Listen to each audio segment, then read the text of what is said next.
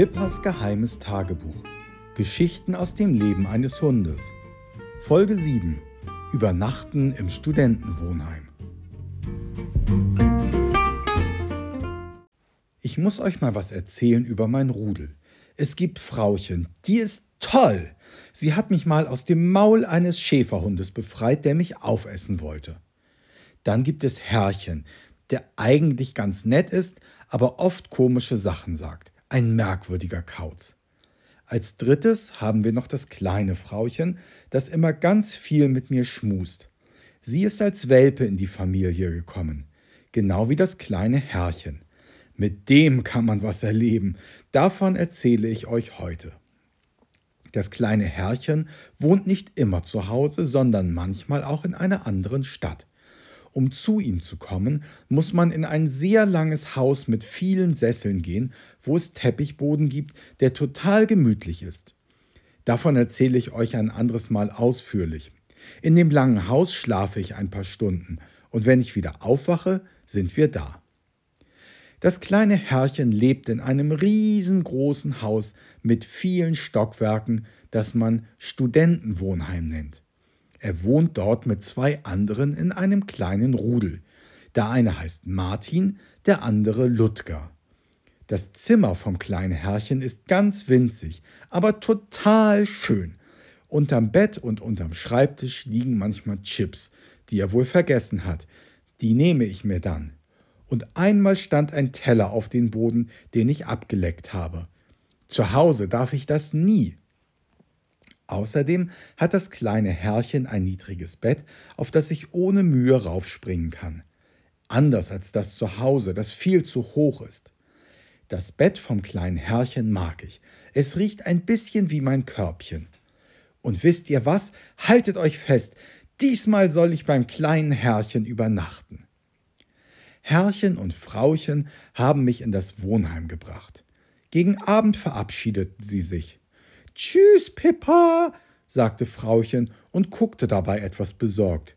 Hey, das wird cool, macht euch keine Gedanken. Mein Plan für den Abend stand fest.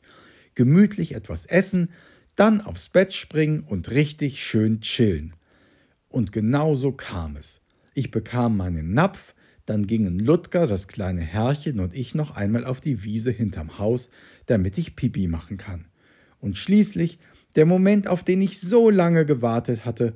Ich sprang aufs Bett. Schnell schlief ich ein und träumte wunderbar. Ich lief über eine grüne Wiese, Erdnussflips schwebten in Mundhöhe, so dass ich nur mein Maul öffnen musste. Aber plötzlich zog ein Gewitter auf. Alle Erdnussflips zerplatzten. Ich wachte auf. Ohrenbetäubende Musik kam aus den Kisten, die auf dem Schreibtisch vom kleinen Herrchen standen. Party! riefen das kleine Herrchen, Martin und Ludger. An der Wand waren Flaschen befestigt. Sie hingen verkehrt herum.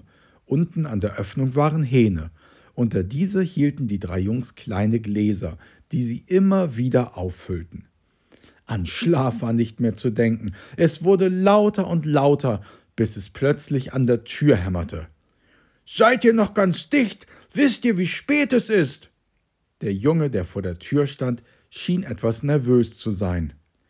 Und weißt du, wie spät es ist, wenn du Sonntagvormittags die Bohrmaschine anschmeißt? entgegnete das kleine Herrchen.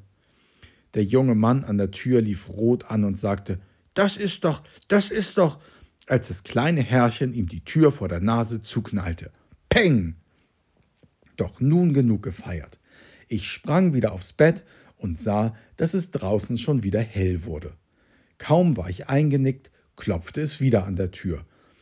Was will dieser? sagte Ludger, aber diesmal standen zwei Mädchen draußen. Sie hießen Lola und Annette. Wir haben gehört, dass ihr noch wach seid. Wollen wir Runde spielen? fragten sie. Au ja, riefen die Jungs, schnappten mich und trugen mich in den Keller. Dort gab es einen Raum, in dem ein großer grüner Tisch stand, auf dem in der Mitte ein kleiner Zaun befestigt war. Die fünf fingen an, um den Tisch zu laufen und einen weißen Plastikball über den Tisch zu schlagen. Dabei tranken sie aus kleinen Flaschen, solche wie Herrchen hat, wenn er Fußball guckt. Ganz offensichtlich hatten sie viel Spaß. Ich hatte Mühe, meine Augen offen zu halten. Irgendwann, Ewigkeiten später, gingen wir dann doch wieder nach oben. Ich sprang aufs Bett. Endlich. Doch da klopfte es schon wieder. Das gibt es doch nicht. Vor der Tür standen Frauchen und Herrchen. Sind wir zu früh? fragten sie. Und hat alles gut geklappt mit dem Hund? Alles bestens, sagte das kleine Herrchen. Pippa hat fast die ganze Zeit geschlafen. Herrchen war erfreut. Das ist gut. Wir wollen mit dem Hund gleich ein wenig wandern gehen. Ich erschauderte. Ernsthaft?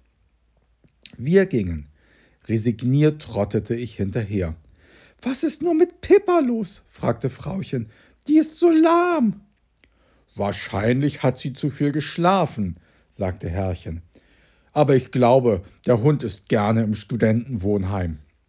Bin ich auch, sehr gerne. Da ist immer was los. Aber nächstes Mal hätte ich gerne noch den Tag zum Ausschlafen.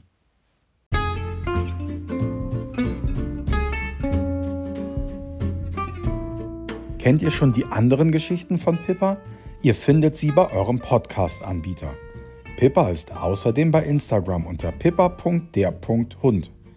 Dies ist Folge 7 der ersten Staffel, geschrieben von Helge von Schwarz.